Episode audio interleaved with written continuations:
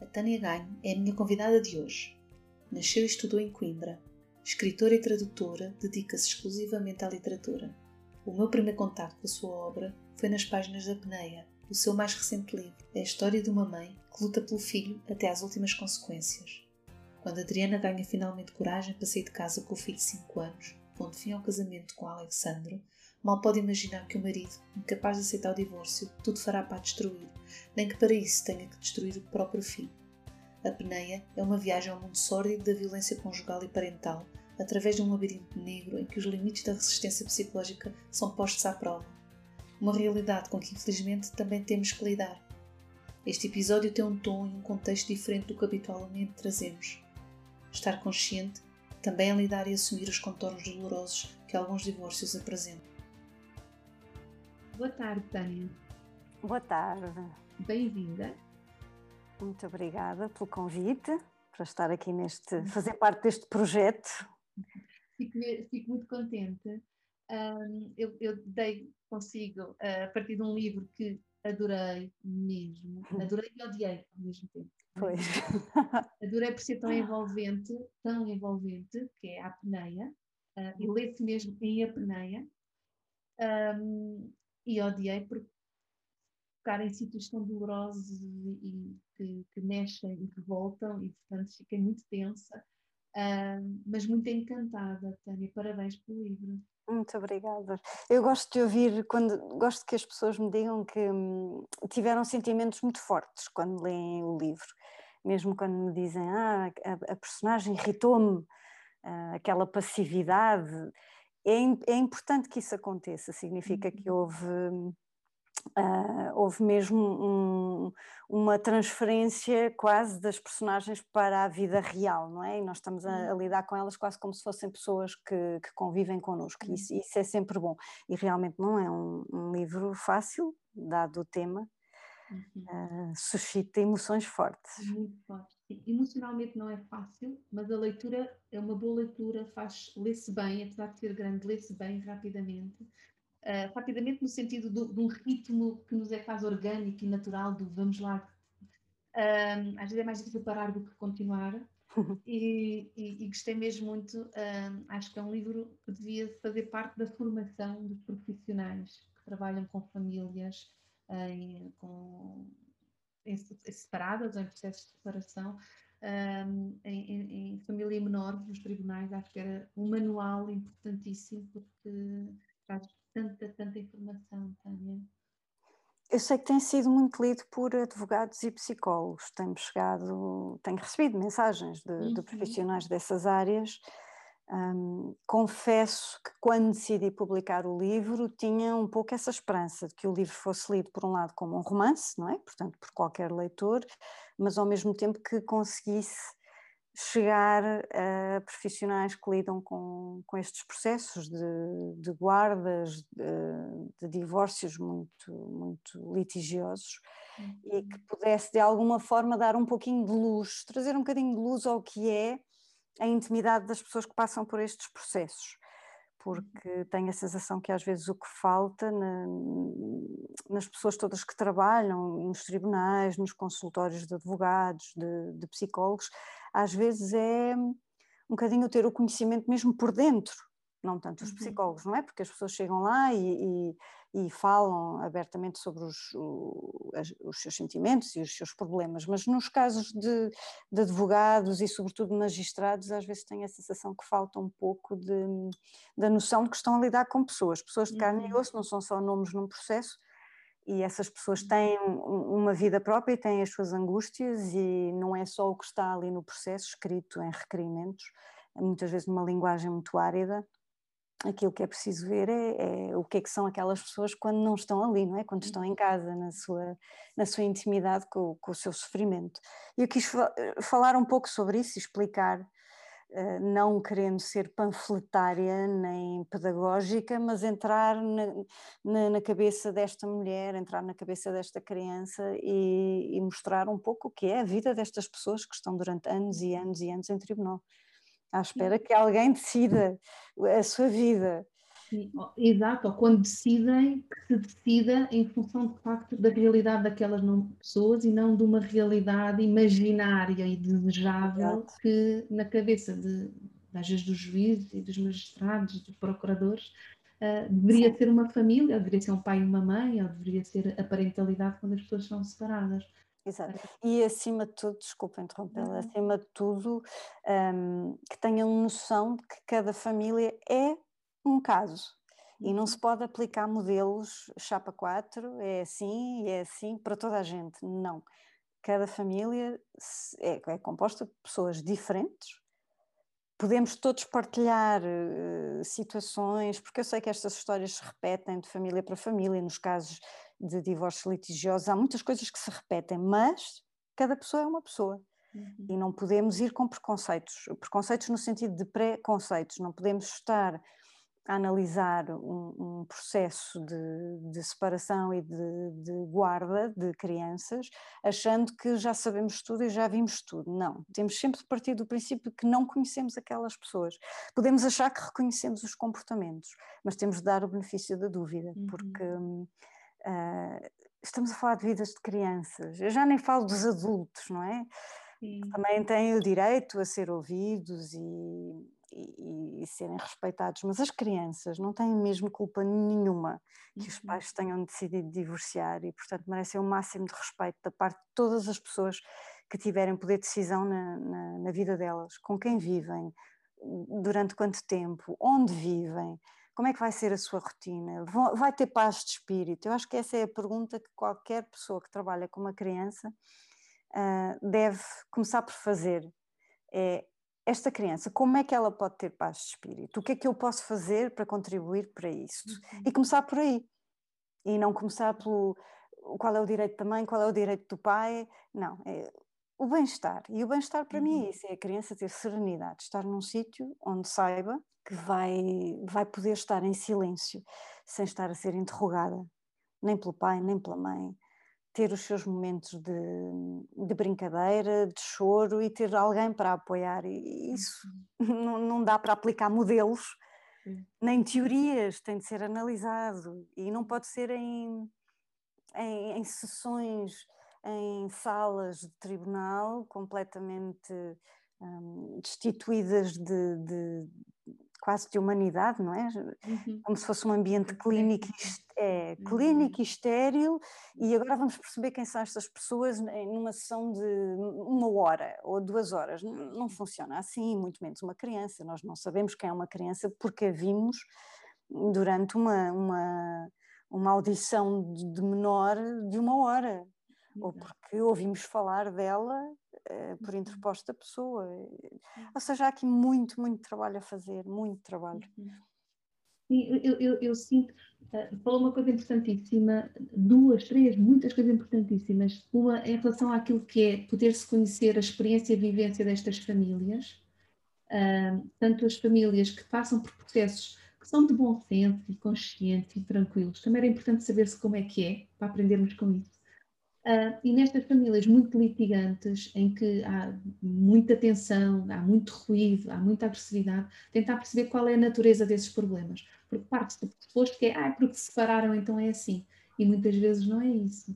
Muitas vezes o, o, está menos bem na relação entre aquelas pessoas já existia pré-divórcio. Nós temos muito a acreditar que o problema é o divórcio, mas o problema, muitas vezes, eu diria mesmo a grande maioria das vezes, o problema não é o divórcio, o problema é a relação entre as pessoas e é a saúde mental de, algumas, de alguns pais. E que depois, no momento do divórcio, vem ao de cima e vêm, tornam-se públicas na vizinhança e nas pessoas que estão Sem dúvida, sem Mas dúvida. Já existia. Já, eu, eu acho eu costumo dizer que os sinais estão lá todos. E até digo isso no livro, os sinais estão lá todos. Nós uhum. é que vamos escolhendo não os ver.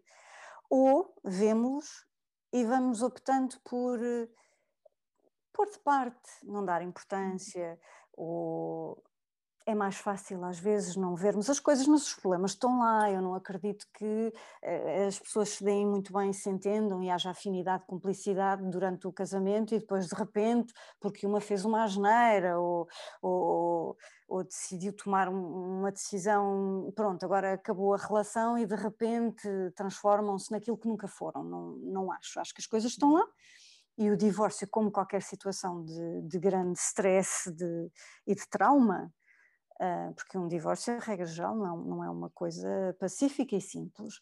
Há sempre um, nem que seja a sensação de fracasso. Por muito bem que uma separação acabe, há qualquer coisa que fica que não é uhum. necessariamente positiva. E as pessoas, a maneira como lidam com elas, pode ser exacerbada, mas são as mesmas, é a mesma maneira como lidavam com muitas coisas no casamento, como lidavam com a frustração, com o stress. Um, agora, claro que há pessoas que no dia a dia vão conseguindo, na relação conjugal, uh, vão conseguindo, enfim, atenuar um pouco os seus traços de personalidade e depois, quando se divorciam, isso, isso explode, mas está lá, ah, sim. Ou muitas vezes também era canalizado por outro tipo de relação que não era a relação com, com, com o cônjuge. Sim. E depois, a partir do momento que se separam, passa a ser também um alvo para esse tipo de, de relação mais tóxica e mais uh, ou passiva, muitas vezes, não é? Sim. Uma uh, coisa que se vê muito uh, e que eu tentei descrever em apneia é uh, situações de progenitores que nem tinham. Eu estou a usar progenitores, mas as estatísticas mostram que geralmente são mais os, os, pais do que as mães, mas vamos usar progenitores para, para ser uhum. mais, mais neutra.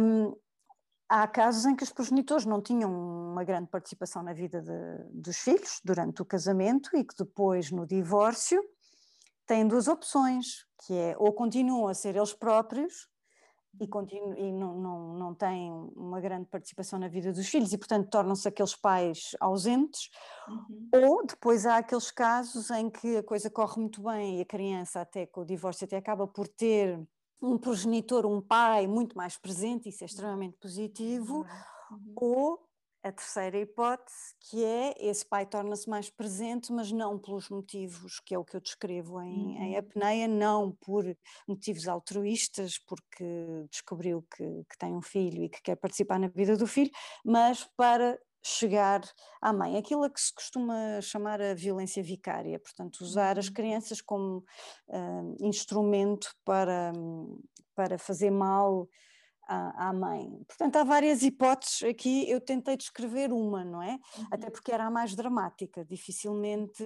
conseguiria passar toda aquela história que eu queria passar se tivesse pegado num divórcio que correu bem. Uhum. Embora seja, como acabou de dizer, uhum. um, um assunto muito interessante e acho que se aprenderia de facto muito se analisássemos mais os, os divórcios que correm bem. Eu conheço, conheço até uhum. vários casos Uhum. E, e, acho que é uma, uma escola, uma verdadeira escola, ver como pai e mãe conseguiram fazer um, a total separação entre o, o, o, que é ser pai e mãe e o que é ser marido e mulher. E conseguiram fazer um, um, um acordo de maneira a realmente porem os filhos no centro no centro da, das suas decisões, da, das suas escolhas de vida. Isso, é, isso também devia ser estudado. Fala-se muito do mal e pouco do, do bem. Sim, eu, eu, muitas vezes tenho isso mesmo, que é, por um lado, simplicidade e vontade de promover aquilo que é um divórcio construtivo, consciente, promotor de bem-estar para todos, e eu acho que é preciso haver exemplos disso, é preciso haver mais figuras públicas que, quando conseguem partilhar a sua experiência, e figuras não públicas, uh, quando podemos contar a nossa experiência interna do que foi isso, para dar modelos, para dar exemplos, acho que é, é e para podermos aprender. É super importante. Por outro lado, é importante não perder de vista que, de facto, há os que correm muito mal e que podem ser extraordinariamente danosos para as crianças.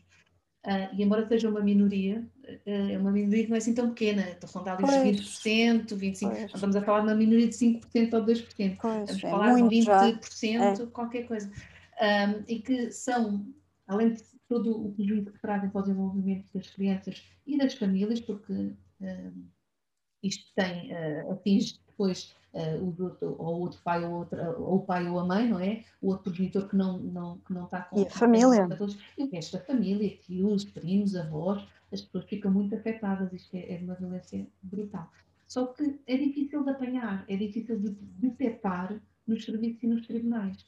Um... É, lá está, porque há falta de tempo, há falta de meios. Uh, o que eu compreendo, mas tem de se fazer alguma coisa para mudar uhum. isso, não é? Era o que eu estava a dizer há pouco. Nós não podemos chegar a um tribunal, por muito uh, experiente que seja um procurador ou um juiz, por muito experientes que sejam, nós não podemos achar que essas pessoas, numa sessão de uma hora com uma criança, vão perceber quem é, ela, quem é aquela criança, uhum. nem através de um simples relatório de um psicólogo.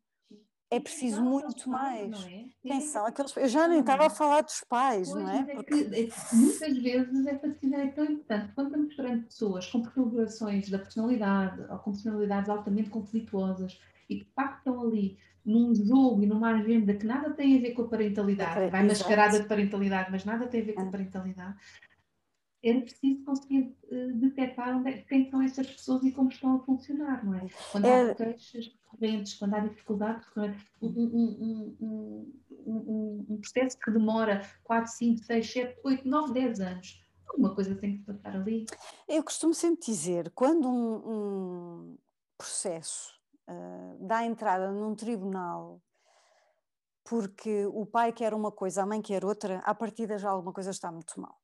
Já alguma coisa correu muito mal, porque as pessoas, uhum. quando um, não há litígio, decidem as coisas calmamente, uma com a outra, e tomam as melhores decisões para os filhos. E depois só necessitam que o acordo que fizeram seja hum, uh, reconhecido, exato, uhum. pelas autoridades, mas as decisões já foram feitas com calma, ponderação. Uhum. Portanto, quando um processo já chega uh, diante de um juiz, já alguma coisa correu muito mal e, portanto, temos sempre de partir do princípio que se algo correu mal, não, não é compatível com uma decisão superficial ou uh, apressada uhum. ou baseada na teoria X. Não, temos de ter tempo e tem de haver meios e os juízes e os, os procuradores, portanto os magistrados têm cada vez mais de se uh, munir de formações, de formações específicas em psicologia, de formações específicas em psicologia infantil, sobre vítimas, o trauma, todas estas consequências, tudo isto do foro psicológico, as consequências do trauma, são coisas muito, muito profundas e muito específicas, e os magistrados não têm a obrigação de ter conhecimento destas áreas da psicologia, portanto, necessitam cada vez mais de fazer uhum. formações, que as há, que as há. Uh, Dir-me-ão depois que não têm tempo, têm de ter tempo e um, têm também de se rodear, para cada processo, rodear-se o mais possível de técnicos, técnicos que não só lhes deem relatórios, mas que realmente se sentem com os magistrados e expliquem, expliquem as suas impressões, as conclusões, os testes que fizeram, quantas sessões, tudo isso. Não pode ir só uhum. num papel, porque senão lá estamos nós a olhar para pessoas como se fossem nomes num papel. Temos de ter noção de que estamos a falar daquela criança que é uma pessoa, e que não é só uh, um menor de dois anos ou de cinco anos, então uh, vai reagir assim, ou pode ser dividido a vida da criança entre pai e mãe em tempos iguais, assunto encerrado. Não, é uhum. preciso informação e a informação tem de ser dada por pessoas que entendam realmente cada área. Uhum. O juiz, acho que longe vão os tempos, não, não vão assim tão longe com, com as. Uh, as notícias que eu vou ouvindo de penas suspensas em casos de pedofilia e outras barbaridades, mas eu quero acreditar que, enfim, que já estiveram, que estão cada vez mais longe os tempos em que os juízes eram os senhores uh, eh, um, omnipotentes e, e ultra sapientes. Uhum. São pessoas que terão mais conhecimentos ou menos de, das áreas como esta que eu estava a referir, da psicologia, uhum. e portanto podem entender muito de direito e não entender nada sobre o que é o ser humano, não terem empatia nenhuma, portanto uhum. precisam de, de perceber que estão a trabalhar numa área muito dolorosa, muito específica e precisam de, de fazer formação, uhum. como qualquer um de nós. Exato, concordo perfeitamente. Acrescentaria, Tânia, está-me a surgir agora, uma área de formação, que se calhar não é tão evidente, mas pode ser muito importante, é do autoconhecimento.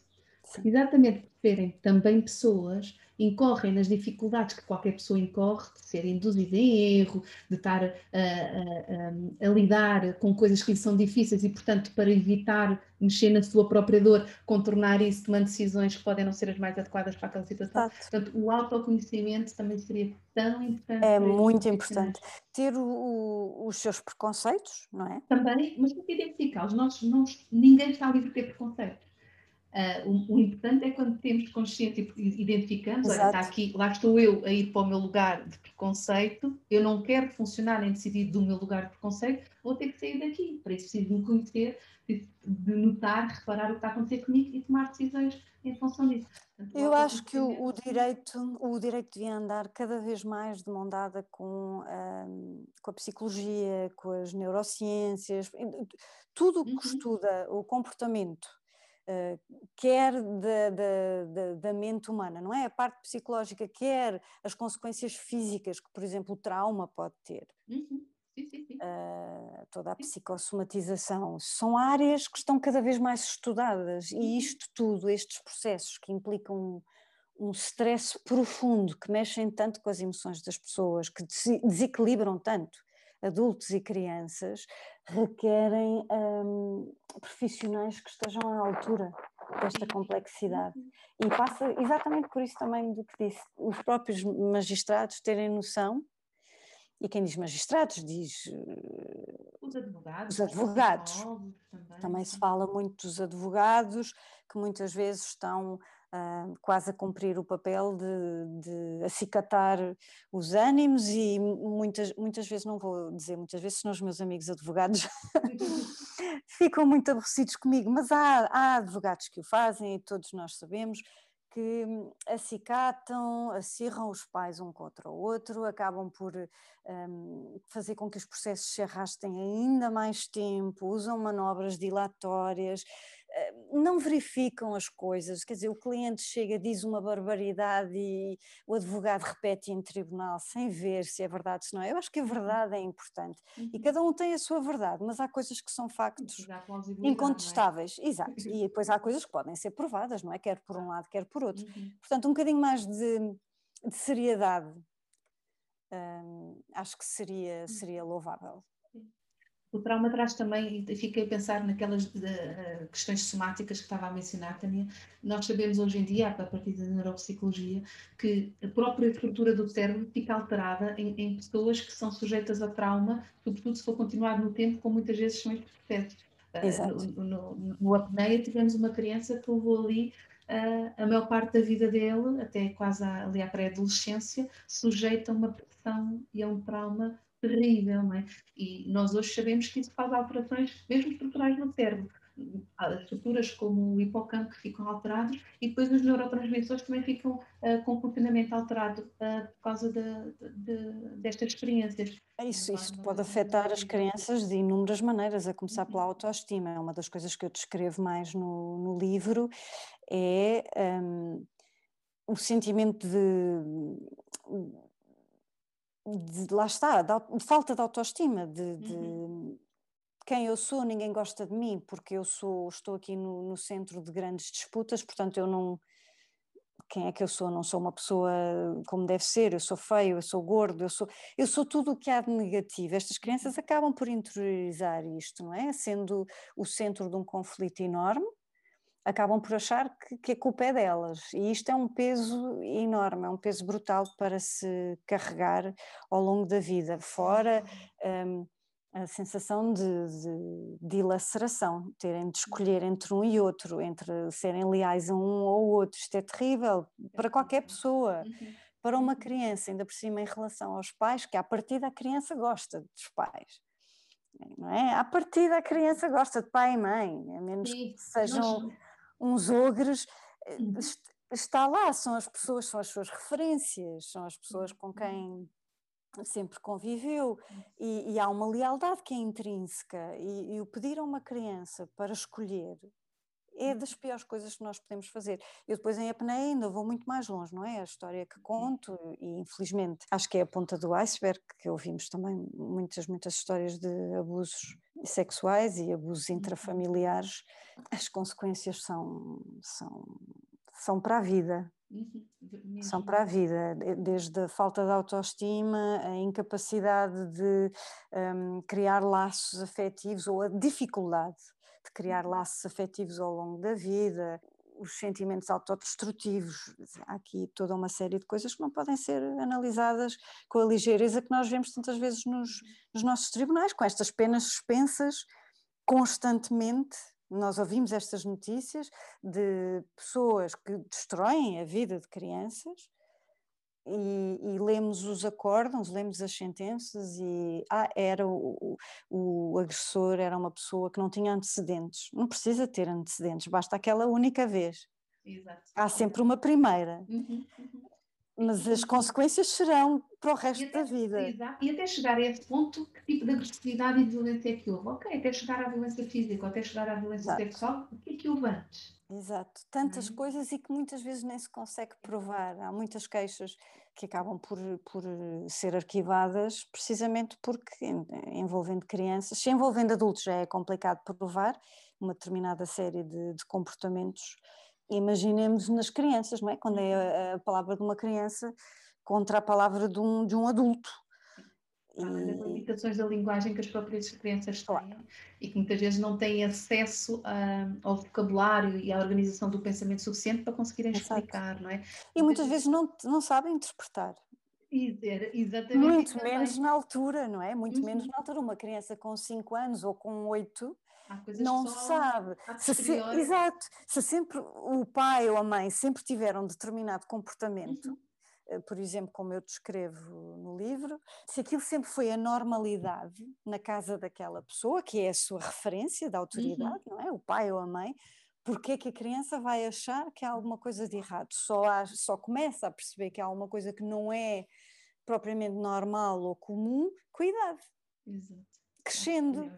Uh, percebendo o que é o seu corpo, percebendo o que é, uh, o que, é que são gestos uh, sexualizados, o que é que uhum. são carícias, o que é que são uh, gestos absolutamente normais de maguice, de, de, uhum. carinho, e isto tudo tem de ser muito bem analisado. Exato. Muito bem analisado. E os tribunais têm de saber ouvir, essencialmente ouvir, porque há muitas coisas que as crianças dizem e que às vezes um, os magistrados podem já ir com as suas ideias preconcebidas, ah, não, é normal, o pai fez isto ou a mãe fez isto, é normal. Não, não temos de estar a fazer juízo de valor se é normal ou não, temos de ver como é que a criança intuiu esses gestos. Se a criança sentiu determinado gesto como uma invasão, como uma agressão, como uma coisa que, que a incomodou, nós temos de ouvir, não podemos achar, ah, não, mas aquele pai não fez nada de, de mal. Temos de ouvir e temos de saber falar com quem já uhum. estudou todos estes comportamentos. Um, Estava-me a lembrar, Tânia, quando no início da nossa conversa falou da importância da serenidade e do silêncio e da criança poder estar na sua paz, uh, e agora estava-me a surgir também e a importância de quando está em conversa e em comunicação, uh, poder ser percebida e ser ouvida, não é? Portanto, precisa do silêncio, mas também precisa dessa comunicação uh, com autenticidade e bem recebida, uh, incluindo quando nos está a comunicar coisas que às vezes podem ser um bocadinho difíceis. ou porque podem trazer mensagens de comportamentos que para ela são perturbadores e que ela nos está a querer dizer, Sim ou porque nos está a querer passar mensagens de amor, de simpatia, de satisfação com o outro pai ou com a mãe, né? com o outro genitor, e nós também podermos acolher isso com, com compaixão e carinho do que a criança está a sentir, mesmo que não o sintamos pelo seu pai ou pela sua mãe. Sim, é muito difícil hum, nós conseguirmos ouvir muitas vezes o que os nossos filhos nos dizem. Se estamos de mal com determinada pessoa. Se essa pessoa é o pai ou a mãe do nosso filho, ou da família do nosso filho, e o nosso filho nos está a transmitir. Por exemplo, eu passei um fim de semana maravilhoso extraordinário. Eu diverti-me muito mais lá em casa do que aqui contigo. É horrível ouvir isto, mas nós temos de saber ouvir isto. Temos de saber ouvir, pondo de parte. Isto é muito difícil, mas treina-se. Uhum. Treina-se. Uh, temos de saber ouvir e pensar: isto uh, está a magoar-me, mas de onde é que isto vem? É genuíno? Realmente o meu filho divertiu-se muito? Ótimo. Ainda bem, é o que nós queremos. Vem feliz. Ou está-me a dizer isto porque foi industriado para dizer isto, porque o convenceram a dizer isto. A boca está a dizer uma coisa e o corpo está a dizer outra. Uhum. É importantíssimo fazer isto. E para nós fazermos isto, temos de ter essa capacidade de sair de nós, que é muito complicado quando estamos a braços com o nosso próprio sofrimento. É muito complicado sairmos do nosso umbigo e ouvirmos o que os nossos filhos nos estão a dizer, sobretudo quando são coisas que nós não queremos ouvir. Mas é importante conseguirmos fazer isso. E eu acho mesmo que uma das coisas que, que é muito importante fazer quando se está a passar por um processo de divórcio muito complicado é procurar aconselhamento uh, psicológico. Uhum. Ainda há pessoas que têm uma certa menos, mas ainda há quem tenha um certo preconceito em ir eh, a uma consulta de psicologia, eu acho que faz muito bem. É uma hora do nosso tempo, nem que seja para pensarmos isso. Olha, é uma hora do meu tempo, estou aqui, não estou a correr de um lado para o outro, estou a exteriorizar e a exprimir aquilo que sinto. Não vejo o que, é que, o que é que pode sair daí de negativo, só coisas positivas. E é um ouvido que nós temos alguém que não nos conhece a nós, na intimidade, não conhece os nossos filhos, não conhece a outra parte, e vai ter um olhar mais uh, objetivo uhum. e é uhum. capaz às vezes nos dizer, mas espere, vamos lá analisar o que acabou de dizer, e isso é importante, para nós podermos ajudar as crianças, uhum. temos de, de ter, hum, ter essa noção daquilo que nos está a nós a magoar e a bloquear. Estou a perceber assim, Tânia, ok, para eu ter disponibilidade emocional, para poder receber a informação que o meu filho está a dar, para perceber o que é que ele está a querer comunicar com aquilo, se é uma vivência autêntica do que se passou, se está a querer trazer mensagens que lhe estão a ser uhum. uh, uh, pedidas e solicitadas a, a, a trazer, o, é que está aqui, não é? Por outro lado, Sim. para eu ter essa disponibilidade emocional, preciso de ter criado espaço para essa disponibilidade emocional, ou seja, alguém teve que ter para mim também, porque eu também estou a sofrer, Exato. eu também estou a precisar de que alguém me ouça e que perceba as minhas mensagens. Então, essa pessoa pode ser um psicólogo, um técnico uh, de desenvolvimento de, humano, seja de que pode ser um psiquiatra, pode ser uh, um bom coach, mas também há uh, informais, apoios informais de uma grande amiga, de um grande irmão, Sim. de um, uma pessoa que seja muito importante e significativa na nossa vida, capaz de acolher a nossa dor e nos ajudar. Mas que ah. seja alguém ponderado, porque Exatamente. uma coisa que eu tenho reparado, é uma uhum, coisa que eu tenho uhum. reparado e que é perfeitamente normal, mas às vezes não ajuda nada. Um, nós procuramos o apoio de, da família e a uhum. família está tão ou mais revoltada do que nós e ainda é menos lúcida do que nós. E por às isso, vezes é mais achas para a fogueira, não é? É, e às vezes até é capaz de ser mais proveitoso conversarmos com alguém que não, é, não nos é tão íntimo, uhum, uhum. mas que tenha ou passado pela mesma experiência ou, e que às tantas nos ouve com mais ponderação do que o irmão, ou a mãe, ou o pai, ou o tio. Às vezes acontece, uhum. portanto é preciso. Um, Agora, dito isto, isto parece tudo muito simples, mas o que eu analiso no livro é precisamente o, o quão difícil é. Uhum. A, a, minha personagem, quantas vezes ela tem de calar aquilo que está a sentir, porque houve coisas insuportáveis da boca uhum. do próprio filho, e, e, tem de ir à cozinha, fechar-se na cozinha eh, para respirar, para não, não dar um, uma bufetada na criança uhum. ou não dizer um disparate. E, e mesmo assim todos nós já o fizemos, já todos nós dissemos coisas, seja aos filhos, seja ao marido, à mulher, aos irmãos, aos pais, já todos nós perdemos a cabeça e dissemos barbaridades. Só que uhum. aqui eh, estamos a falar de crianças, portanto, se à partida, quando iniciarmos um processo de separação, já soubemos que pode acontecer uma série de coisas e que nós vamos precisar de nos munir de determinadas ferramentas uhum. psicológicas uhum. e de uma rede de apoio. É importantíssima essa rede de apoio. Uhum. Termos pessoas ponderadas uhum. que nos apoiem. Pessoas que não, não venham inflamar ainda mais os ânimos, que não entrem naquele discurso do quase do ódio ou da culpa. A culpa é tua, eu já te tinha dito, mas tu claro, casaste toda a gente via como é que é, toda era, a gente é sabia, não, não, não. E mesmo que toda a gente visse, nós não somos perfeitos e, e é bem verdade que às vezes o amor eu não gosto de lhe chamar amor, mas para simplificar, chamemos-lhe o amor. Às vezes o amor deixa as pessoas, hum, não é cegas, mas deixa-as pouco atentas a, a uhum. determinados comportamentos e, e tira-nos alguma capacidade de discernimento e de uhum. lucidez. E, portanto, convém estarmos rodeadas de quem nós achamos que terá um pouco mais de lucidez do que nós. E eu vejo isso acontecer em muitas famílias. Depois temos pai, mãe, avós, e de repente uma uhum. criança não, é, não está só no centro de uma disputa entre pai e mãe, é entre duas famílias inteiras.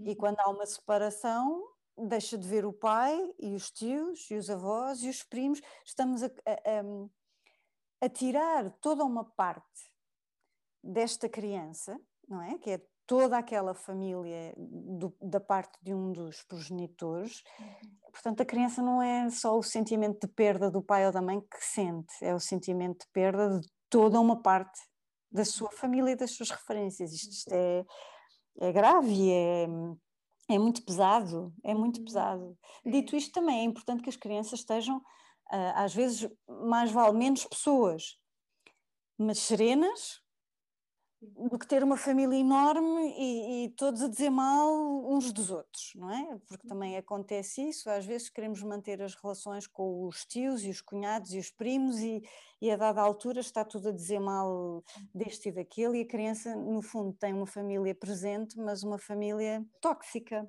tóxica. Indisponível, está presente, é. está ali de corpo, mas está indisponível é. para... É. para para acompanhar e receber aquilo que é o desenvolvimento daquela é. criança, estão centrados nas suas próprias necessidades e nas suas próprias questões. Sim. Mas há bocado estávamos a falar do silêncio, quando eu, eu, eu disse que é necessário silêncio. Eu digo isto porque eu, a sensação que eu tenho quando as pessoas entram em, em processos uh, em tribunais é que há aqui uma avalanche, eu também falo muito nisso no livro, há aqui uma avalanche de, de, palavras, toda a gente tem alguma coisa a dizer, o juiz, o procurador, o advogado, o psicólogo, o tio, o pai, a mãe, o vizinho, as pessoas da escola, toda a gente tem uma opinião.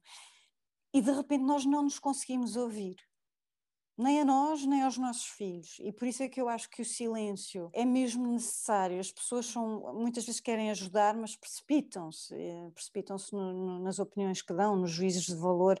Um bocadinho mais de, de frieza, de calma, de ponderação, quando analisamos estes casos, seja a nossa vizinha do lado ou seja o nosso irmão, mais calma. E, por exemplo, uma coisa que que se ouve muito, que, que, os pais e as mães fazem, o filho vai passar, o filho ou a filha vai, vai passar um, um fim de semana, umas férias com o outro progenitor e ainda mal entrou no carro vindo das férias ou mal entrou em casa e já está, então, correu bem, e como é que foi, conta tudo, e onde é que estiveste e com quem? Calma, uhum. as crianças, eu descrevo muito isso no livro, eh, as crianças são bombardeadas, vão para casa de um são bombardeadas com perguntas, vêm para casa do outro, mais um interrogatório. Ninguém gosta de interrogatórios, muito menos uma criança. Isto é uhum. esgotante. É esgotante. Por isso é que eu digo: os tempos de silêncio podem de facto preceder boas conversas. Se nós deixarmos os nossos filhos chegarem, respirarem, e eles próprios vêm-nos contar coisas. Uhum. Nós não precisamos de ir interrogá-los, eles próprios acabam naturalmente, mais cedo ou mais tarde, por dizer: Eu fiz isto, eu fiz aquilo, eu gostei muito disto ou não gostei daquilo. Uhum. Eles contam-nos porque nós lhes damos o espaço para o fazer. E é isso que é difícil, porque nós também somos seres humanos e impulsivos e queremos saber, não é? Sobretudo quando achamos que os nossos filhos não, talvez não estejam felizes quando os mandamos para casa da, da, da outra família temos aquela ansiedade, não é? Queremos saber tudo, mas este querer saber tudo também é muito pesado uhum. e é quase um interrogatório, portanto, dar tempo. E perceber que é uma necessidade se é nossa, se é da criança, porque às vezes nós mascaramos eh, as nossas necessidades como sendo das crianças e às vezes estamos a, a procurar ali coisas que têm a ver connosco. Um, as relações e as famílias têm evoluído imenso ao longo do tempo Uhum. Uh, os, os, tribunais também têm evoluído. Até há pouco tempo, uh, para haver uma separação, um divórcio, tinha que haver um, um, um, um responsável.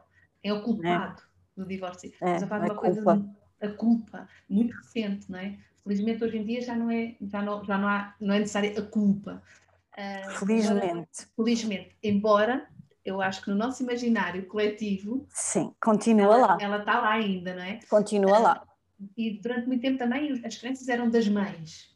É. Menos que a mãe fosse uma adulta e podia é. a direito a ficar com as crianças, eram da mãe. Hoje em dia isso também deixou de fazer sentido e já deixou de fazer sentido, quer dizer, já equacionamos e pensamos sobre isso de outra forma. As crianças não são da mãe, a questão é. Sim, não são nem da mãe nem do nem pai. Do pai. É? Exatamente, pronto. E portanto, também isso caiu. O poder paternal, o poder parental caiu e agora são as responsabilidades parentais.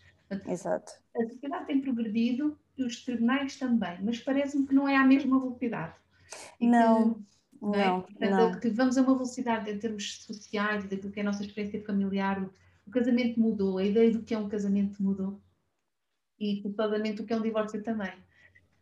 Um, mas há, coisas que, mas há coisas que mudaram muito e outras que não mudaram nada. Exato, exato. E, e, embora seja muito louvável os tribunais quererem aplicar um, a igualdade, uhum. não é?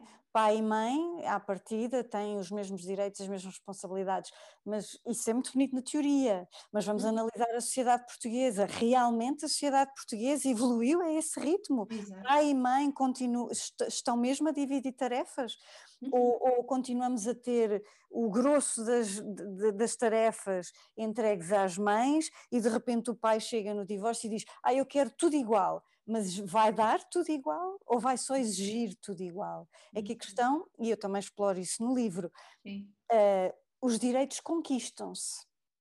Uhum. E para um e para o outro, para a mãe e para o pai, nem a mãe. Estão acompanhados de grande responsabilidade também, não é? Exato. Cada direito traz consigo um pacote Exatamente, de exatamente. E não pode ser só vamos dividir o tempo igual, mas depois a mãe ou o progenitor que o fazia, geralmente são as mães, infelizmente, em Portugal uhum. continua a ser muito assim. Um, a mãe continua com todas as responsabilidades, tudo aquilo que é chato, não é? Que é o levar aos médicos, ir buscar à escola, levar às atividades, tratar das inscrições, tratar dessas coisas todas, e depois o pai tem exatamente os mesmos tempos, mas não faz nada dessas coisas. Não. Se vamos falar de igualdade, vamos realmente falar de igualdade, e é vamos exigir, a par com os direitos, as responsabilidades. Uhum. E aí está ótimo, e aí sim até se consegue que a própria sociedade evolua, que os próprios. Um, o próprio machismo que ainda existe, uhum. que comece a, a, mudar as suas atitudes, comece a, a transformar-se de facto em paridade. E, e, portanto não podemos também chegar ao, ao tribunal e ah, vamos dividir a criança, tempos iguais, está tudo feito. Não, vamos analisar quem é que sempre fez isto e aquilo e aquilo outro, o que é que esta pessoa que agora também quer eh, participar na vida da criança, o que é que vai fazer? Analisemos. Realmente participa, cumpre. Isto é importante, os direitos, porque eu também vejo muitos pais e mães a chegarem a tribunal e eh, convencidos de que um, a igualdade é isso. É, eu agora tenho o direito, tenho direito ao meu filho Está bem, mas e as responsabilidades? Exato. Vamos responsabilizar todos, todos nós uhum. temos eh, o, o, nosso papel. E nesse caso, toda a gente agradece, porque as crianças de facto ganham um pai e uma mãe, quando antes tinham só tido um dos dois presentes a tempo inteiro, ganham um pai e uma mãe, as mulheres ganham muito mais tempo para si, porque as mulheres em Portugal continuam a, a, ter o grosso das tarefas domésticas, continuam, felizmente isto está a mudar, ainda bem, e que conheço cada vez mais casais onde há uma divisão e uma partilha, mas também há muitos casos onde isso ainda não acontece, e uhum. portanto há aqui uh, uma necessidade de mudarmos muitas coisas a nível, a nível da sociedade, e os tribunais também podem contribuir para isso, mas realmente não é só dar direitos, é, é dar os direitos a par com, com, com as responsabilidades e a consciência delas. Tânia, posso ser assim muito provocadora? Sim. Eu subscrevo tudo o que disse mesmo, estou uhum. totalmente uhum. de acordo. No entanto, uhum. em relação aos tribunais de família e menores, eu acho que provavelmente bem, eu vou arriscar, eu acho que provavelmente é o único sítio, a única instituição em Portugal em que os homens têm, são vítimas de preconceito mais do que as mulheres. Deve ser, único, deve ser a única instituição em que isto acontece, em que ser homem prejudica uh, a análise e interpretação do seu papel e dos seus comportamentos. E que ser mulher traz uma vantagem que parte do princípio que tem melhores competências parentais e que tem. Também concordo, Tânia, vou salvaguardar isto, que do ponto de vista da estatística, os maus tratos vêm sobretudo da parte de homens, do ponto de vista uhum. estatístico e dos números. Parece-me a mim, da minha experiência pessoal, de acompanhamento de famílias, que os maus tratos que as mulheres fazem tendem a ser muito psicológicos, gravemente psicológicos. Uh, e embora seja uma minoria em relação aos maus tratos dos homens, os maus tratos das mulheres são muito graves, têm um impacto brutal, brutal nas crianças e há um preconceito qualquer que impede a maior parte das pessoas de conseguir olhar para uma mãe e dizer esta mãe não está com capacidade para tomar conta dos filhos, esta mãe é agressiva, esta mãe maltrata, esta mãe uh, é tão difícil assumir isto em relação às mães. E há mães, Tânia, há mães que têm comportamentos desesperantes em relação ao cuidado dos filhos. Tem, mas como as estatísticas nos mostram, as estatísticas e os noticiários, os mães passam tão despercebidos. Eu já, eu já ouvi, ouvi uhum. juiz a dizer em relação a uma mãe que, ok, faz perícias, vai dar uma, vai dar um, um, uma doença mental. Portanto, o juiz tinha a percepção, vai dar uma doença mental. E então? Isto na sequência de uma queixa por, de maus tratos uh, feito pela escola. Pois eu acho que depende de tribunal para tribunal, porque a experiência um, que eu escrevo em apneia é precisamente do oposto. Exato. Que é que também se vê, e há tribunais, uh, não vou dizer quais, mas já, já foram devidamente identificados, em que um homem que lá entra dizendo eu quero a guarda partilhada acabou, fica a guarda partilhada, nem uhum. que viva como o Alessandro da Peneia noutro país, que é inconcebível. Como Exato. é que se põe? E isto existe, eu não inventei. Ah, não, não, como é que se dá? Eu neste momento tenho uma mãe que está exatamente nessa situação. Exato. Como é que se pode dar uma, uma partilha das responsabilidades parentais a, a um pai e a uma mãe que estão em países diferentes, Exato. que não falam um com o outro? Como é que se pode pedir que tomem decisões, como eu descrevo no livro, a criança precisa de ser operada. Está lá escrito na sentença, no caso das personagens e nestes casos que eu conheço, está escrito na sentença que em casos de uh, urgentes de saúde, o progenitor que estiver com a criança pode tomar a decisão. Mas e os casos que não são assim tão urgentes, mas têm de ser tomados? Pai e mãe não se entendem. Uhum. Como é que pode haver uma guarda partilhada? E, no entanto, o que eu vejo é uh, é a opinião que eu tenho, não é a sensação que eu tenho, mas é que os tribunais, há muitos tribunais agora que fazem isso, que não é caíram no extremo oposto. Exato.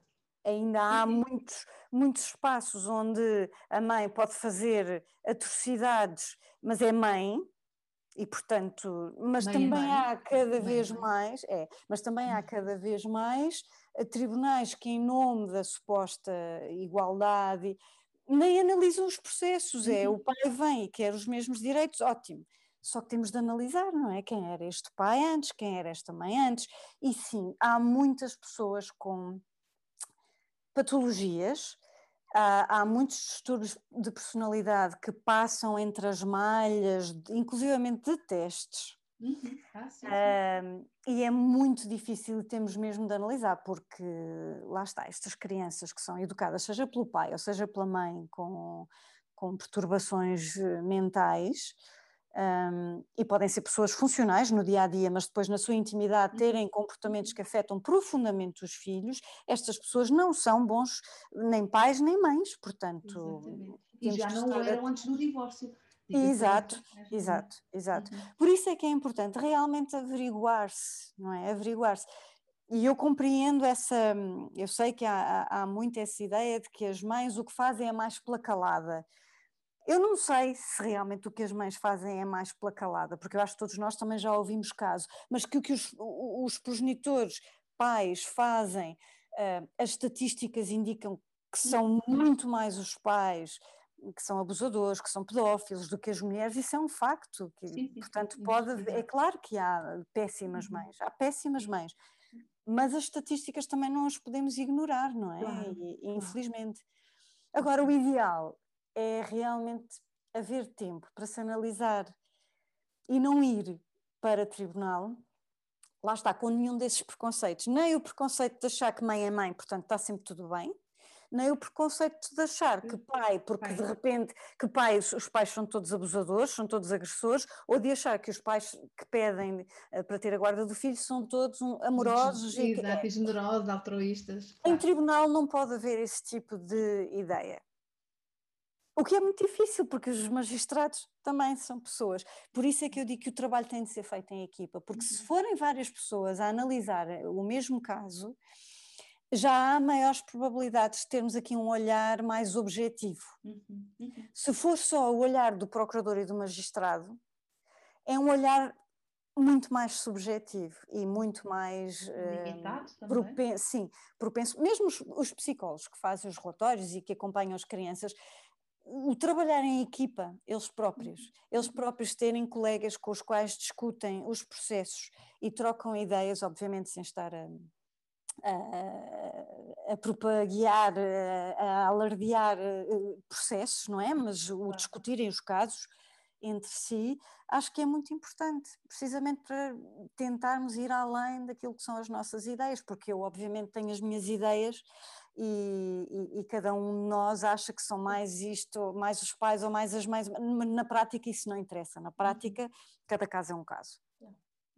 Uhum.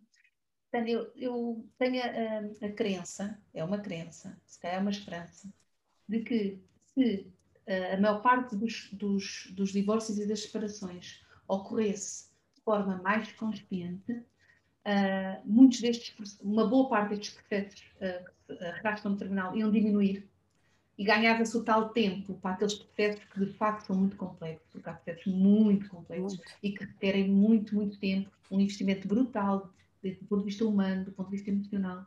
E, portanto, se conseguíssemos uh, uh, melhorar, acelerar o, o, o, desenvolvimento daqueles processos que naturalmente vão correr, vão correr bem, uh, provavelmente isto ia deixar muito espaço, ou mais espaço, não digo muito, mas mais espaço para estes tão complexos. Sem dúvida. É, por isso é que é necessário haver equipas uhum. a trabalharem antes de chegarmos a tribunal. O ideal era isso, é antes mesmo de pormos o pé no tribunal, sabermos que há espaços, que há profissionais aos quais podemos recorrer uhum. para nos ajudar a tomar hum, a tomar decisões. Por exemplo, os advogados poderiam, porque é o primeiro passo, geralmente uma pessoa uhum. quando decide divorciar-se, eh, bom, vou sozinho, não, vou arranjar um advogado, não é? E próprio, os próprios advogados, se pudessem encaminhar uhum casais uh, para outros técnicos que façam uma mediação, no fundo, acabam por ser técnicos que façam um, esse papel de, de, lá está, a voz ponderada, como eu dizia há pouco, e que possam explicar, inclusivamente, as consequências, as consequências de se entrar em tribunal com o processo. Um, as pessoas, se tivessem essa consciência, como disse, se tivessem a plena noção daquilo em que se vão meter, eram capazes de, de recuar e tentar ser mais uh, ponderadas e mais uhum. justas, menos precipitadas, menos impulsivas. Uh, e se calhar proporem-se também a crescer com este processo. Porque, do ponto de vista da nossa sociedade, culturalmente, nós também não recebemos muito bem estas famílias, não é? Temos tendência a, ou, a, lá está, mais achas para a fogueira, vamos lá fazer disto uma guerra de tribos, uh, ou ouvir com aqueles comentários, a não sei quantas vezes não sei o quê, uh, tu, toda a gente já estava a ver e depois acrescentam informação, mas muitas vezes já enviesada. Mais aquela ideia de que pena, coitada, está a passar mal, esta, o fracasso, é. tal ideia de é. fracasso, é. não é? Portanto, nós, sem querer, como sociedade, não estamos a ajudar também estas famílias uh, a poder fazer um processo um, um pouco diferente. Infelizmente isso acontece muito, as pessoas tomam partido, uh, vêm com as suas opiniões, vêm, às vezes até bem intencionadamente, mas, mas vêm meter a colher assumidamente onde não se deve. Deve-se meter a colher entre marido e mulher, se houver um, violência, casos de violência doméstica, sim, temos de denunciar. Agora, quando duas pessoas se separam e nós, sem ouvir ambas, ouvindo só uma, começamos a espalhar, seja boatos na escola, seja. Uhum. Nem é por mal, mas às vezes comentamos e, e, e vamos mexericar, vamos dizer isto e aquilo e aquilo outro. Depois as crianças ouvem, também começam a comentar com os colegas e é terrível, temos aqui uma bola de neve e depois de repente já ninguém sabe quem é quem. Menos precipitação, eu acho que vai tudo sempre dar ao mesmo, mais, mais uh, calma. Eh, as pessoas já estão num sofrimento tão grande que quanto menos nós formos uh, dizer e, e intervir, às vezes melhor. Às vezes mais vale estarmos calados a ouvir e dar apoio sem necessariamente hum, tomar partido. Exato. Ou mesmo opinar, não é? Se calhar se conseguir só ouvir, estás a precisar de ter ouvido, então eu estou aqui, eu ouço, diz. Exato. E não precisar de opinar, não é? Não precisar de acrescentar nada, só ouvir, recebe só. É por isso que eu acho que é tão importante falar com, com técnicos. Nós estamos a pagar-lhes para eles nos ouvirem e ninguém nos ouve. A verdade é essa, é que nós cada vez mais nos atropelamos uns aos outros. Toda a gente fala, toda a gente tem uma coisa a escrever no Facebook e a opinar no Twitter e, e na, na vida, no café. Todos temos uma opinião, incluindo eu, não é? Eu tenho imensas opiniões sobre muitas coisas, às vezes até demais. Mas o ter noção de que as tenho já é meio caminho para fazer um esforço e parar e ouvir. E precisamos de, de, de exercitar isso, a escuta. A uhum. escuta. E a escuta geralmente vem a par com a empatia. Uhum. Pensarmos, não sabemos tudo. Vamos, é uma coisa que eu digo muito aqui em casa, porque tenho um adolescente em casa e que, obviamente, tem sempre muitas perguntas e muitas opiniões também. Às vezes digo: vamos parar, vamos todos respirar e analisar as coisas. Onde é que eu viste isso? Muitas vezes a propósito de coisas que eu vi no, no TikTok ou na, nas redes sociais ou na televisão, vamos analisar as notícias, de onde é que isso saiu, qual foi a fonte, foi de um jornal, foi... E analisar tudo, isto dá muito trabalho, não é? Isto dá muito trabalho. Se nós fizermos isto, um, a começar por nós próprios, Uh, o que é que eu estou a sentir e porquê? Porquê é que eu estou a achar isto? Porquê é que aquela pessoa me irrita tanto? Porquê é que eu estou tão irritada, tão mal disposta? Só que isto requer disponibilidade, tempo, consciência. Claro que num mundo utópico toda a gente tem consciência ou toda a gente procura ter consciência. Depois há casos em que eu estou mesmo convencida que não há nada a fazer. Acho que o Alessandro que eu descrevo no, no livro em apneia é daqueles casos que não, não vejo que uma mediação, uma terapia pudesse ajudar. Não mas a maior parte das pessoas tem a capacidade de, bem orientada, fazer esse caminho de, de crescimento de que estava a falar há pouco, esse crescimento pessoal, e que é, que é importantíssimo. Vivemos muito acelerados, temos de, de abrandar e ouvir-nos eu não tenho estado aqui a dar muita informação sobre o livro, porque tenho medo também de ter spoiler. Pois. Estou a evitar. Mas neste caso deste pai, eh, no nosso, no, no nosso projeto, nós eh, iríamos eh, pensar numa situação destas, se tivéssemos que apoiar esta mãe, poderíamos dizer, olha, vamos ter que fazer controle de danos. Isto não é possível arranjarmos aqui uma relação uh, muito uma, uma comparentalidade muito alinhada. Não, nós estamos aqui a controle do dano e evitar, tanto quanto possível, que prejuízos ainda maiores, tanto para a criança como para a mãe, neste caso aqui em concreto. Um conselho muito simples, um, que muitas vezes as pessoas, quando se separam, uh, bastava um amigo dizer-nos isso, para nós já termos todo um outro comportamento e evitarmos imensos problemas, que é Nunca escrevam e-mails e mensagens a quente. Vão se arrepender, vão ser usados em tribunal, vão criar in, inúmeros problemas dos quais os filhos serão uh, as grandes vítimas. Uhum. Portanto, a ponderação pode começar por aí. Uhum. Que eu, antes de eu enviar uma mensagem ou ir fazer um escândalo para a porta de casa do meu ex-marido ou da minha ex-mulher, ou para a escola, Ouvi tantas histórias uhum. de pessoas que fazem escândalos na escola, uhum. à frente dos filhos, dos colegas dos filhos, ou que vão chorar para a escola, como eu descrevo no livro. Não há necessidade de irmos chorar para a escola, nem chorar, uhum. nem lamorear, nem nada. Uhum. Há coisas que são feitas em privado e têm de ser feitas em privado. E se alguém nos dissesse isto, olha, antes de escreveres uma mensagem ou de escreveres um e-mail a responder a insultos, para uhum. e não respondas, ou responde só com uma linha. Uhum. Não gosto do tom. No, no workshop, eu tenho um workshop de papais separados e um, um dos, dos, temas que nós falamos é como se escreve e-mails. Mas assim, uma coisa Isso é quase é tão com, importante. com umas regras, não é? Breve, aquilo Isso é breve, sem conselhos, sem uh, instruções, sem, sem regras. Exatamente. É Isso é uma fazer? coisa tão simples, mas que a maior parte das pessoas não sabe. E, portanto, respondem a quente: Ah, eu fui insultado, eu tenho de repor a verdade. A minha personagem tem muito essa sensação de tenho de responder a e-mails para repor a verdade. Não está a repor a verdade, está a entrar naquilo que eu chamo um bate-boca. Uhum. E estes divórcios litigiosos alimentam-se do bate-boca. É. Quanto mais insulto, Mas é muito contra-intuitivo, Tânia, é muito é. contra-intuitivo. Uh, é. E por isso é que é tão difícil neste caso, porque é muito contra-intuitivo. Nós temos que é. fazer uma coisa que vai contra tudo o que o nosso corpo diz para fazer. É, por isso é, é que eu digo que é importante nós é. termos pessoas à nossa volta que nos digam isso. Não, não escreves esse e-mail, não envias esse e-mail, não vais responder ao insulto. Ele insultou também da rua, tu não insultas. Vira as costas, e vais embora, não o fazes à frente dos teus filhos. Esta regra que toda a gente já ouviu e continua a acontecer todos os dias. Insultar o pai ou a mãe à frente dos filhos.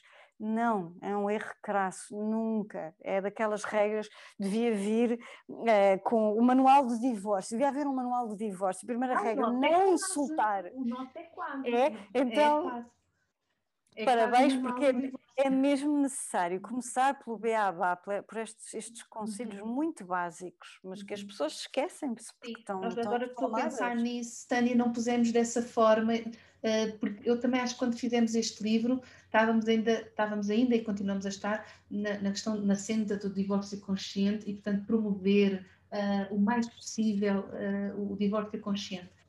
Claro que Pois há estes outros divórcios que não há qualquer possibilidade de ser consciente. Exato. Não há, não há uma não coparentalidade possível e, portanto, nesses casos temos que funcionar de outra maneira. E provavelmente não, não fomos tão claras. Uh, também somos. Há lá um capítulo que é para profissionais e vão para lá esses casos, nós fizemos. Ah, Mas sim. pronto, não é assim tão, tão orientador. Eu estava aqui, estamos a ficar na nossa reta final, embora me esteja a saber tão bem esta conversa. e eu tinha vontade de perguntar: os seus livros já vão cinco. Sim. Têm todos a ver com casais. É o primeiro menos, o primeiro. Sim, sim, sim, hum. sim, sim, sim. Uh, e todos a ver com alguma forma uma separação, seja uma separação emocional, seja uma separação física, porque profissionais há um, um, piloto, não é, que se vai embora e portanto, uh, seja mesmo separação formal com divórcio e tudo. Portanto, há aqui um padrão nos temas do, dos, dos seus livros. É, é, a relação, a relação entre as pessoas, uh, que no fundo é aquilo que, que, que, nos move, não é? A maneira como nós nos relacionamos na nossa intimidade é o, é o, o ponto de partida para tudo, não é? Para nós existirmos, começa logo por aí, existimos fruto de uma relação que existiu entre, entre duas pessoas.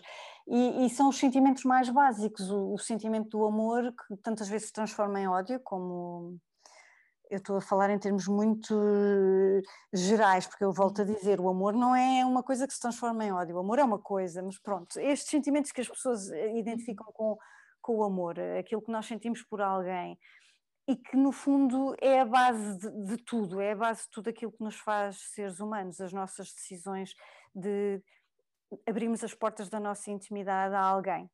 Uhum. E vamos, seja só um namorado, ou eu estava a pensar, por isso é que hesitei há pouco, o primeiro livro, mais importante para mim do que a relação do casal é a relação entre irmão e irmã, que são irmãos gêmeos, mas que também passa por uma separação entre irmão e irmã. Mas é um amor, no fundo, é o amor que está na base de, de todos os livros, e o amor e a perda do amor. E o que nós fazemos por amor e o que nós fazemos quando há desamor. São sentimentos muito básicos, muito viscerais e, e como escritora isso, isso interessa-me sempre. E lá está, uh, é bem verdade, as famílias felizes uh, não dão um romance, não é? A família feliz, os contos infantis começavam sempre, acabavam sempre e casaram-se e foram felizes para sempre. Eu pego no no para sempre, não, não foi para sempre, e começo os meus livros a partir daí. Acho mais interessante do ponto de vista hum, emocional, mais interessante pegar nas histórias que não correm bem. Uh, é uma pena do ponto, do ponto de vista pessoal, dava-nos mais jeito as que, as que correm bem, não é? Sem dúvida. Não quer dizer que não escreva sobre uma relação que corra bem. Mas eu estava agora a acabar de traduzir um livro, uh, Olive Again, vai se chamar A Segunda Vida de Olive Kitteridge um livro de uma autora americana, Elizabeth Strout, e ela acompanha uma personagem, já é o segundo livro que ela escreve sobre a mesma personagem, que é a Olive Kitteridge. Deu uma série de hum. quatro episódios muito boa, e ela acompanha esta mulher ao longo de dois casamentos. E é muito engraçado porque eh, nós assistimos ao casamento, ao primeiro casamento da Olive e vemos que foi um casamento que não resultou e ela casa-se uma segunda vez e no fim da vida nós percebemos que os dois casamentos foram falhados, mas os dois foram bem-sucedidos. E é isto a vida, no fundo, não é? Uhum. As nossas relações são coisas muito uh, flexíveis e têm muitas falhas, e o amor é isto, não é? Uhum. Acaba por ter os seus pontos altos, os seus pontos baixos, e não é uma coisa perfeita, uhum. não é uma coisa como nos contos. E eu uhum. acho que a Elizabeth Strout descreve isso muito bem, e eu gosto nos meus livros também analisar isso. Histórias que correm bem e ao mesmo tempo correm mal, e o que é que nós podemos aprender com isso, e o que é que vamos fazer a seguir com, com estes fracassos que vamos acumulando. Uhum. E em vez de terem fracassos e falhas, fossem transformações. Exato, eu estava, exatamente, eu estava a dizer fracassos e a pensar, não, a própria linguagem não permite o crescimento. Hum. Porque já estamos a pôr o carimbo fracasso. É? São etapas. Transformam-se, uh, São etapas. É? é? São etapas. E é isso que, é, que nós tiramos destes livros que eu acabei de uhum. referir, da Olive uhum. Kitteridge, é precisamente essa ideia. A personagem passa a vida toda a sentir que há ali fracassos que ela vai acumulando e chega ao fim e a conclusão é foi a vida, é isto a vida, uhum. isto a vida, são etapas, não somos perfeitos, ainda por cima hoje andamos muito em busca da, da perfeição, não é? Sermos pessoas é. perfeitas, temos também de assumir que, que, a vida é feita de, de, de, coisas menos boas, coisas melhores. Um dia vou ser uma excelente pessoa, no dia seguinte talvez seja injusta com alguém, talvez seja pouco amiga de um amigo, mas temos de pensar nisto como um caminho. Vou crescer, vou fazer melhor, mas pelo menos tentamos. Podemos não conseguir, mas vamos tentando. Sim, sim. E se o sucesso de um casamento ou de uma relação também fosse medido por outra medida que não o hum. tempo que ela dura, Exato. Vai ser bem interessante, não é? O que é que eu cresci, o que é que eu aprendi, o que é que eu ganhei, o que é que eu te conheci, o que é que tu me conheceste. Porque há casamentos que duram uma vida e ninguém se conheceu, ninguém evoluiu, ninguém progrediu. O que, é que esta, o que é que eu fiz por esta pessoa, o que é que esta pessoa fez por mim? Não no sentido de uh, ofereceu-me isto ou aquilo, não. No sentido mesmo emocional, o que é que uhum. eu aprendi com aquela pessoa, isso é muito importante. Mesmo a personagem do meu livro, a Adriana, se fizesse um balanço do seu casamento que, que, correu tão mal e do divórcio, ela é quem é no fim do livro, uma mulher muito mais forte do que é no início do livro, uhum. precisamente porque houve ali um crescimento. Uhum. Houve um crescimento e um processo de autoconhecimento e de consciência. Eh, da maneira mais difícil, não é? E às vezes tivemos quem nos guie, quem nos orienta, é muito mais fácil, mas esse processo existiu. E há muitas pessoas que saem de um casamento e com o divórcio querem passar a esponja e aquilo foi tudo mau e não tirei nada de bom. Há sempre qualquer coisa que nós tiramos, nem que seja uh, aprendermos uh, as nossas próprias limitações uhum. e aquilo que nós queremos. E isso é importante. Muito mesmo. Tânia, obrigado. Obrigada. Obrigada eu, que falo pelos cotovelos. Ai, que bom. muito obrigada, Tânia. Obrigada e muito, muitos parabéns pelo projeto e muito sucesso. Precisamos cada vez mais de pessoas a trabalhar nesta noção de consciência. É muito importante, sobretudo para poder ajudar, ajudar as crianças.